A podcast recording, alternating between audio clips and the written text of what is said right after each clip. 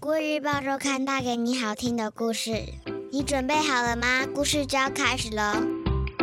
各位小朋友好，我是国语日报周刊的主编古文阿姨。你这周过得好吗？我们听故事的时间又到喽。今天我要来说一个和鲁冰花有关的故事。在说故事之前，想先问问大家，你有没有看过鲁冰花呢？鲁冰花又叫羽扇豆，是一种豆科植物。鲁冰花在三到五月开花，它的茎直挺挺的，两侧会生出一朵朵的小花，并长成像是尖塔的形状。花朵颜色鲜艳缤纷，常见的颜色有红色、黄色、紫色和粉色等。鲁冰花和很多豆科植物一样，能和一种叫做根瘤菌的细菌共生，把空气中的氮固定到土壤中。栽种农作的农人就不需要花太多力气来施氮肥。台湾山地的茶农在栽种茶叶时，常常会在茶园周边种植鲁冰花。像是台北著名的产茶圣地猫空，就可以看见鲁冰花呢。春天时，如果你有机会来这里喝茶、走步道，别忘了睁大眼睛找找鲁冰花在哪里哦。今天要说的故事名称是《鲁冰花的期盼》，作者是儿童文学作家谢宏文。现在你准备好了吗？故事就要开始喽。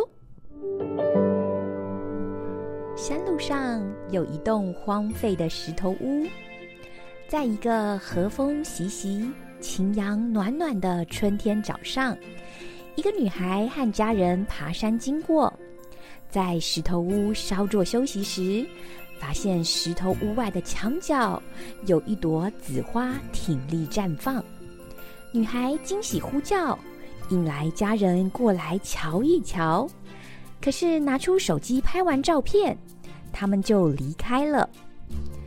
紫花才高兴没几秒钟，又变得落寞。一旁的咸丰草不忍心看紫花这般没精神，一会儿唱歌，一会儿说笑话，努力安慰紫花。紫花心里感激小草的好意。但心情还没完全调试过来，仍然觉得闷闷的。隔几天，紫花又抽高一些，花絮挺立茂盛，看起来有如一根蜡烛被点燃，燃烧着极梦幻的紫色火焰。咸丰草看见紫花的美丽身影，不禁赞叹连连。这里的土有点干硬，我从来没看过像你这样漂亮的花能生长起来。听你那么说，我觉得自己实在太幸运了。我想起自己为什么来到这里。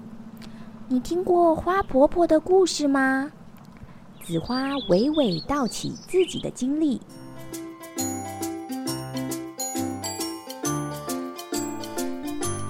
咸丰草好奇的问：“没听过耶，那个姓花的婆婆怎么了吗？”“呵呵，她不是姓花啦，花婆婆是她的绰号。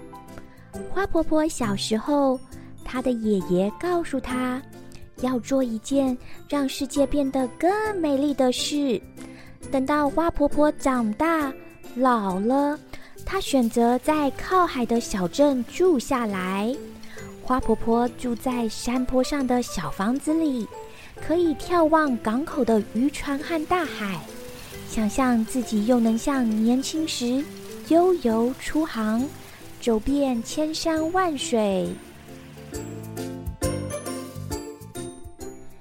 日子平淡安静的度过。春天时，花婆婆发现。他之前随手撒下的鲁冰花种子，居然全部开花了。鲜艳的花颜占据了他的眼睛，清淡的花香吸入了鼻腔，他的脑袋忽然清醒过来。我答应爷爷要做一件让世界变得更美丽的事，于是他每天都带着鲁冰花种子，散步到哪就把种子撒到哪。后来呢？第二年春天来临，整个小镇都开满了鲁冰花，把大地装饰得十分缤纷，人们满心欢喜。花的存在让人的心变得更柔软了。所以，你是花婆婆走过这里时撒下的种子。紫色鲁冰花点头，感慨着：“可惜。”其他种子没能跟我一样顺利生长开花。嘿，别忘了，你可以靠自己授粉，也可以借气流和风雨传播出去。只要落在更肥沃湿润的土壤中，就可以代代繁衍。谢谢你提醒了我，紫色鲁冰花。鼓励自己不要成为一朵娇弱的花，它静静聆听风的声音，相信自己也能做一件让世界变得更美丽的事。盼着盼着，终于起风了。故事说完喽，你喜欢这个故事吗？这个故事里的紫色花朵，原来是花婆婆种下的。花婆婆是美国经典绘本作家芭芭拉·库尼创造的角色，她立志要做一件让这个世界变得更美丽的事，所以她随手撒下种子，让大地变得更缤纷，充满更多色彩。你想不想和故事中的紫色鲁冰花一样，也做一件让这个世界变得更美丽的事呢？如果我们每一个人都做一件事，让这个世界变得更美丽，这个世界肯定会越来越美好。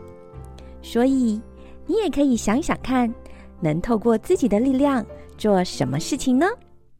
这就是今天我想要和小朋友分享的故事。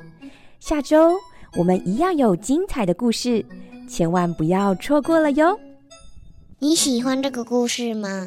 《国语日报周刊》上还有更多精彩的内容哦。如果你想订阅周刊，可以请爸爸妈妈上国语日报社官网，或是拨打订购专线零二二三四一二四四八，会有客服专员为大家服务哦。